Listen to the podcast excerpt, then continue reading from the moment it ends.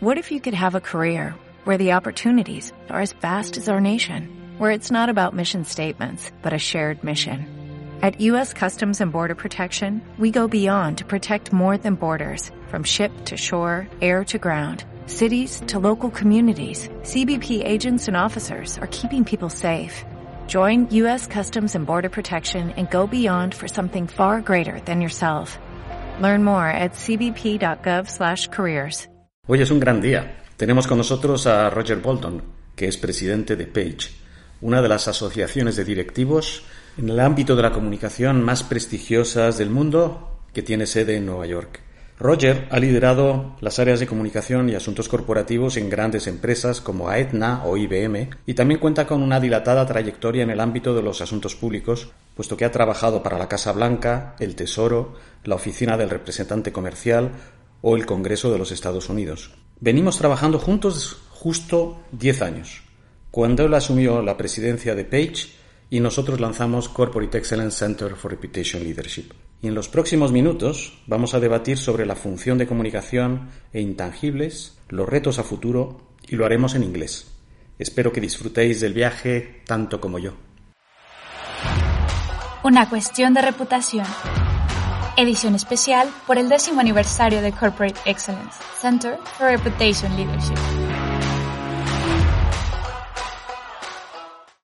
I'm interviewing people uh, like you who are a clear world reference for everyone with this formidable work that you have been doing from, uh, from Page to enhance uh, both the uh, strategic role of the Chief Communication Officer and also the need uh, and opportunity to manage communication, purpose, reputation in an excellent way. So it's a privilege to to have this conversation with you. Thank you, Angel, and uh, I'm honored to be included in this project and um, uh, very uh, grateful for our long partnership. Thank you. So, what if we start this conversation talking about uh, the role of uh, organizations or of the companies as part of the uh, solution of the uh, great challenges that we face. I wanted to mention this because, uh, as you know, the Trust Barometer, in their very last uh, study this year, there was a, a change, uh, an important change uh, with regards to the position of companies in terms of generating trust. And for the first time, after 21 years, companies rank first. So I would like uh, to hear from you. Well, I think it's been a long time coming. Um, you really have to go back to Ed Freeman and his work uh, on stakeholder theory in 1984. Uh, Michael Porter and his work on shared value a decade ago. Uh, frankly, I think corporate excellence has been contributing as well with the work that you're doing. And I'd like to think that Page has had some impact also in terms of the work that we've done at Page. The social media environment has increased transparency and connectedness. And so people have, people all over the world have more information about our enterprises. And frankly, some of the other institutions have been failing. Um, governments and media have declined in their ability and influence to act effectively. And most recently, you've had, um, of course, we've had the NGO stakeholders have been very vocal as activists for a long time.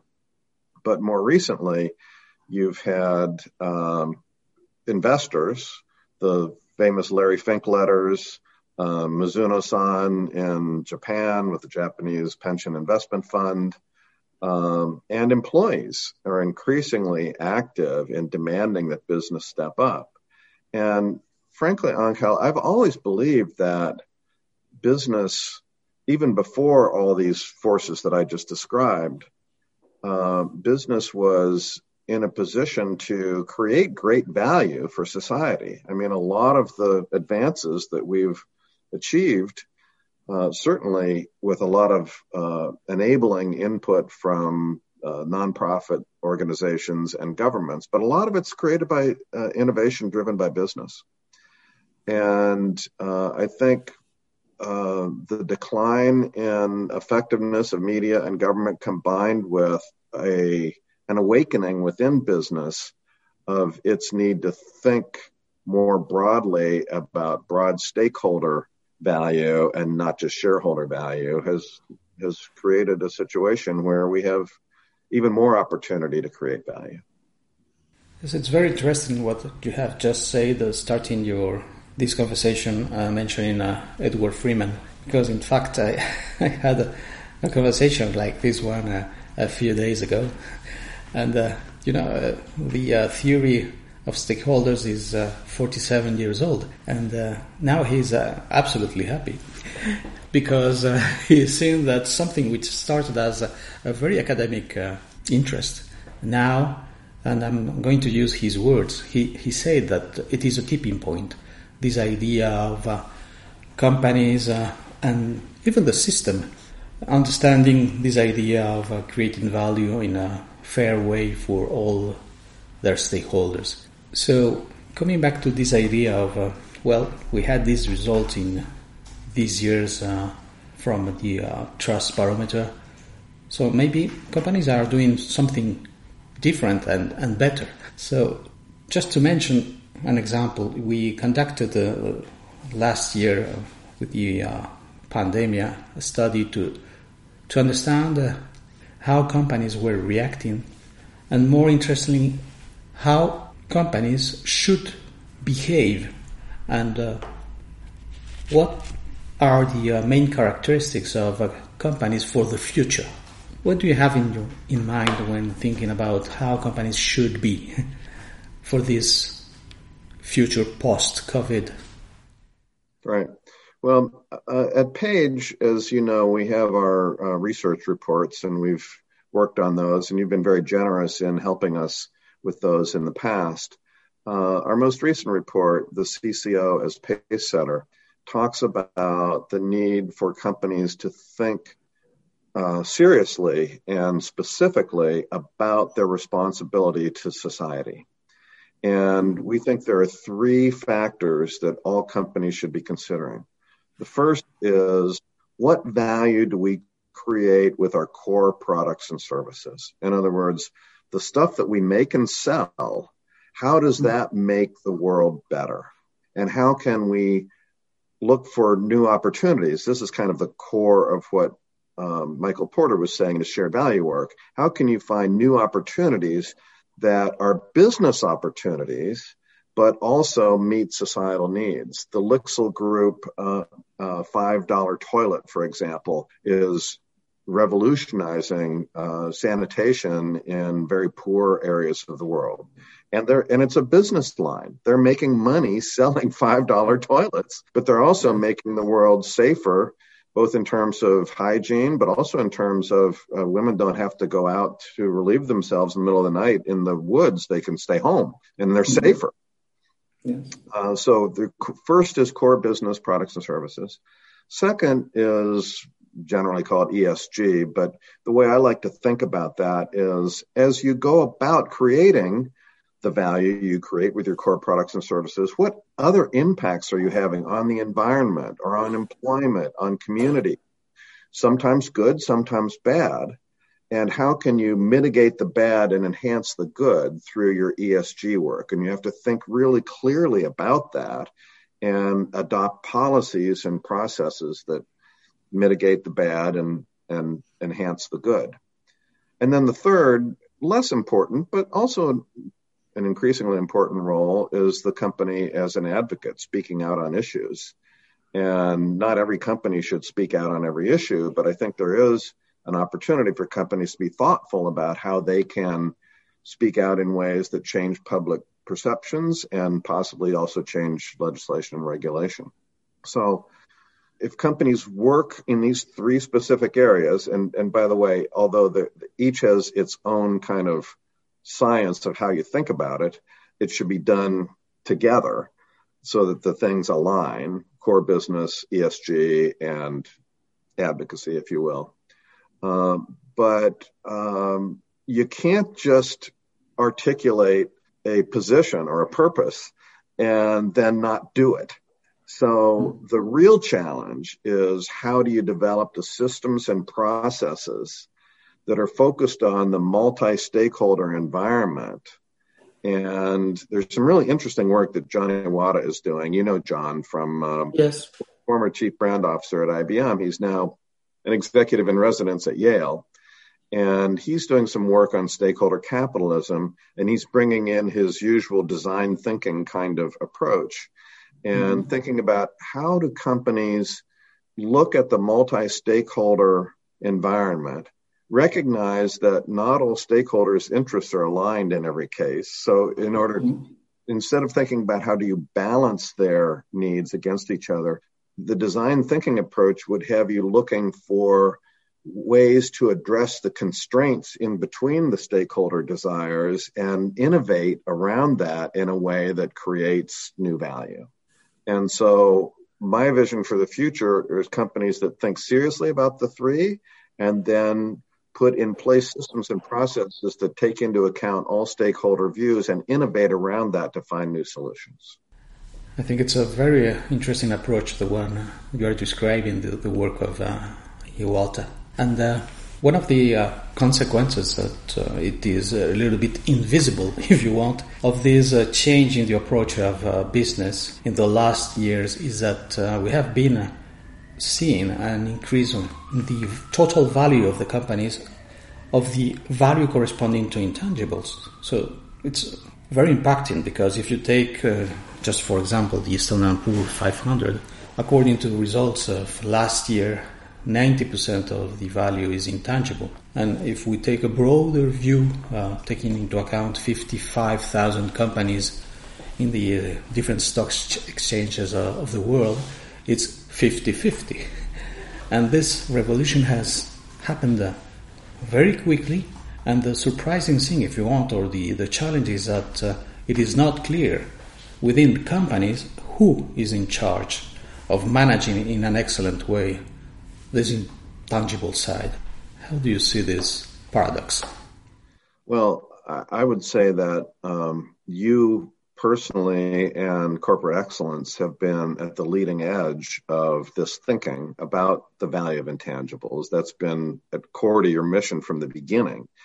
And I think that you've made a major contribution to the business world in helping the business world understand the importance of intangible value and I think that increasingly, we have a ways to go yet, but increasingly, CFOs are beginning to understand that if their value depends on intangibles other than you know sales numbers or whatever, uh, then we better pay attention to that.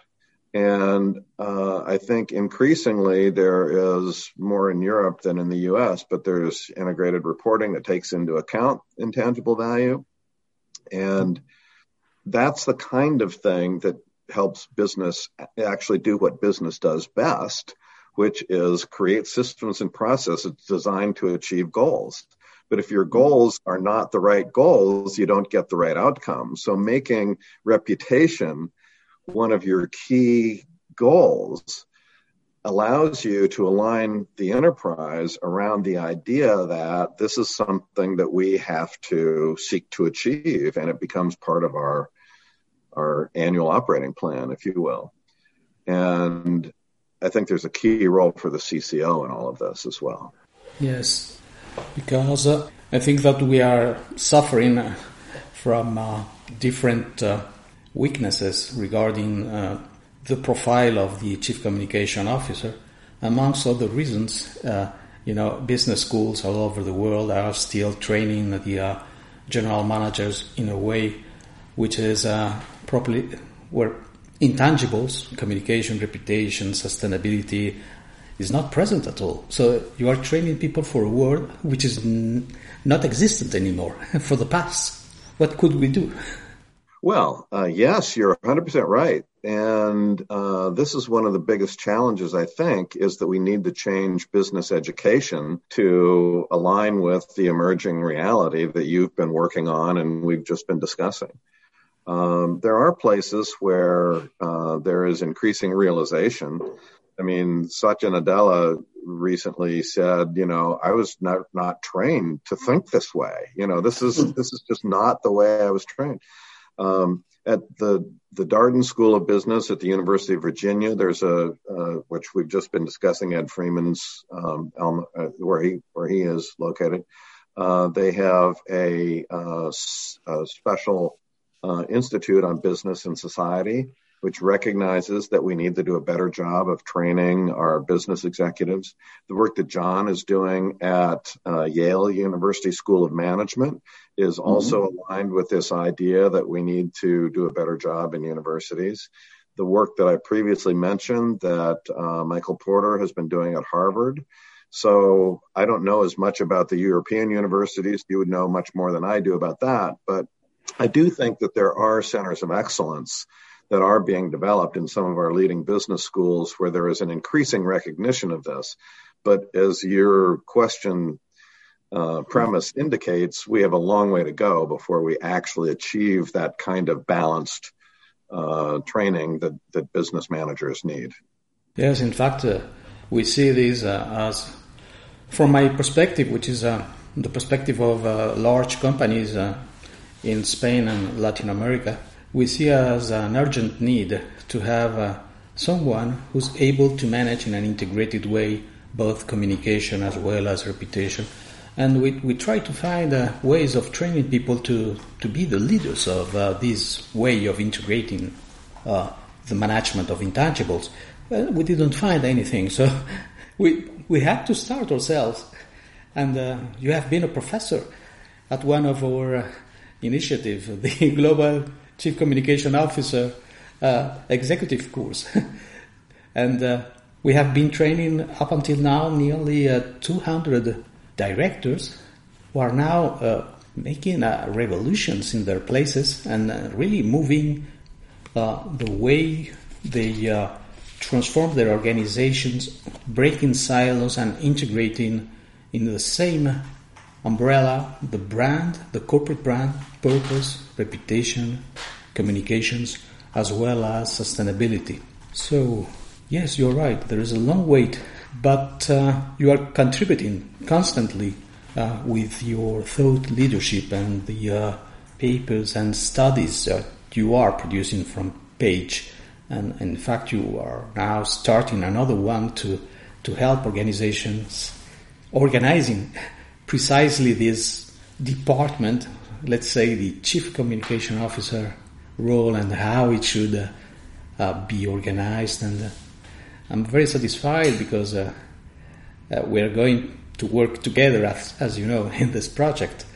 So I think that joining forces from both sides of the Atlantic might be a, a, good idea to, to have this European perspective from us and, and yours. How, how do you see this uh, idea of working together, joining forces, alliances? Yes, thank you. Um, well, as as we've mentioned earlier, we've had an ongoing partnership throughout the time of um, corporate excellence, which coincides exactly with coincides exactly with my leadership at Page, and so we've been partners throughout. Um, I didn't know that it was exactly yes. the same this this is my 10th anniversary year also so uh, congratulations. Yeah thank you. Uh, but um, yes so at page uh, I've, already, I've just mentioned the pace setter report and uh, we've been determined not to just stop with the high level strategic kind of white paper if you will and to go beyond that into creating more tangible help for CCOs and their teams and so we're working on a series of CCO guides that will drill down even deeper into these topics with the how to do them, how to mm-hmm. implement. And uh, we're working right now on the societal value guide, which goes to the heart of the issues we've been talking about. But that will soon be followed by one on brand management and one by on corporate culture. And if you think about it, those all go together because you can't just develop your societal value commitment, as we said a few minutes ago, and then not implement it. Part of implementing it is building a culture that understands it and puts it through all the systems and processes. And the brand management role, which surprised us when we did our Pacesetter research to learn that increasingly CCOs are in fact the owner of corporate brand. You all tended to think of CMO as being in that role in the past, but now it's increasingly CCO. And so there is in fact a huge opportunity for us to work together as you, as you've suggested uh, bringing both perspectives to bear on this challenge that we face of helping to equip CCOs. I mean, we have the same problem with communication school that we had with business school, right? In communication mm-hmm. school, it's all about messaging and getting the word out. And yes, there's a listening component, but the number of CCOs who really understand their role as the internal voice of the stake multi-stakeholder points of view is limited. And so we, we need to help empower and embolden, if you will, CCOs to take this role and step up. Because if they don't, someone else will. Absolutely, because it's an urgent need, as, as I said, for companies and institutions. And uh, it's very interesting because coming back to what you have just mentioned, uh, this idea of CCOs are more and more in charge of the corporate brand, as well as they are appointed to help the organization in using the right methodology to define and activate purpose. And I'm saying this uh, because uh, of the results of the latest study that we conducted. In this case, it was for the global PR and uh, communication, the Global Alliance PR and Communication Management Society. Well, and uh, we conducted a piece of research which took uh, almost, uh, I don't know, two years. And uh, the most interesting discoveries regarding the role of the Chief Communication Officer, this study was conducted in 47 countries, is that uh, precisely more and more CCOs are becoming the, the leader for the corporate brand, and it is not the marketing department anymore. And then the other very interesting issue is that uh, when uh, coming back to this idea of doing the right thing when defining the purpose and uh, and implementing purpose not just as a communication tool, what we have seen is that uh, companies who uh, use uh, let's say a 360 approach uh, integrating the uh, the need and expectations of the different stakeholders when defining uh, their purpose, which means that you are not defining purpose for them but with them. And if the CCO is the one in the company helping this process, what we have seen is that the uh, probabilities of having this CCO in the C-suite are three times higher than any other uh, possibility. So it is, as you said, a huge opportunity. This idea of uh, being the one who handles the uh, corporate brand, purpose, and then obviously communications, but also corporate reputation. Yes, I'm I'm very well aware of your work with Global Alliance. It's an incredibly informative study, and um, I think that um, you're 100% right when you talk about the opportunity facing the CCO. But in order to really capitalize on that opportunity, the CCO has to think of herself not just as creating messages, but as you said, defining being being a part of being a leader in a cross C suite effort to define the corporate purpose, but again, you can't stop there. You've got to work with the CEO and across the C-suite as an as an advocate and as an integrator to make sure that, in fact, that corporate purpose is going to play out in actual business policy change. Um, we had um, our member company from um, uh, no- no- Novartis told us about their their work to make um, pharmaceuticals more available in the third world, but it, they didn't change the incentive structure for their managers who still had to meet their numbers. And it took a lot of work with the CCO and the CEO across the C suite over a period of years to put the purpose commitment into the management systems and processes in a way that they actually could expect their leaders to fulfill the purpose. Yes.